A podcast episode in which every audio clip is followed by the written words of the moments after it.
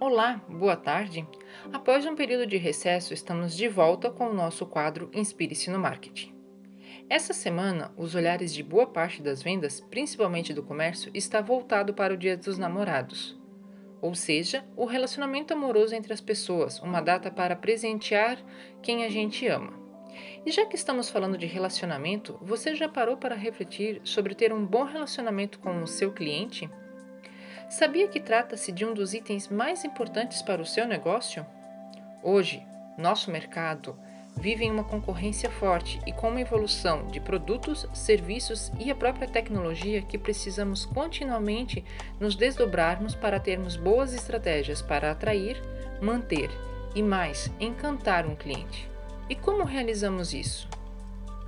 É preciso atrair o seu cliente com um conteúdo, informações importantes para atrair como já conversamos em outros momentos, você precisa conhecer detalhes da sua persona para então trabalhar o modo de se comunicar, lembrando que você existe para resolver algo para o seu cliente, que você está entregando de algo de muito valor para ele. Já destaquei em outro momento que a métrica de quantidade de seguidores não é tão importante, mas sim aqueles que efetivamente estão engajados com você compartilhando e buscando seus produtos e serviços. E quanto mais informações você obter destes, melhor será para enviar a informação que eles desejam. Como iniciamos falando sobre o Dia dos Namorados, vamos falar deste exemplo? Você que quer vender roupas masculinas, então você vai procurar conteúdo e sugerindo looks para diversos estilos. Assim, facilita para a mulher já visualizar o seu homem naquela roupa. Neste momento, você já está trabalhando com uma possível conversão. Em outras palavras, você mostra os produtos que deseja vender e a cliente irá se identificar, iniciando o processo de venda. Neste momento, é importante nutrir esse encantamento. É o atendimento ao cliente.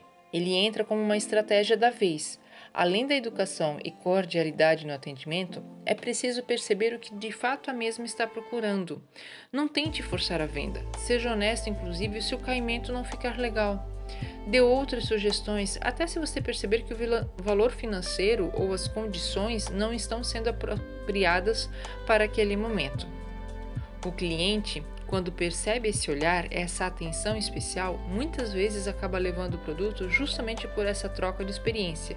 E a sequência é que possivelmente comentará com terceiros e também saberá onde retornar quando precisar de algo similar novamente.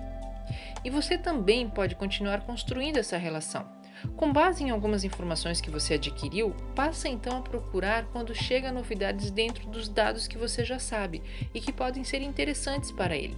Isso pode ser através de mensagem do WhatsApp, que hoje é tão utilizado como um canal de venda, ou ainda no Instagram, após uma publicação que você realizar, aproveitar para encontrar novamente essa pessoa e repassar, marcar, indicar, mesmo que seja pelo direct, o conteúdo publicado.